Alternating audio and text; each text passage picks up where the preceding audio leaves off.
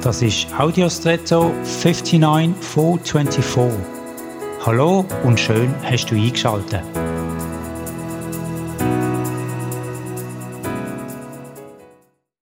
Ich stelle fest, dass ein Ampel immer weniger Autorität genießt in unserer Zeit.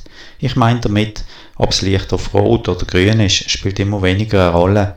Wenn ein Verkehrsteilnehmer den Eindruck hat, trotz rotem Licht weiterfahren zu können, allein aufgrund von der eigenen Einschätzung, dann macht er das.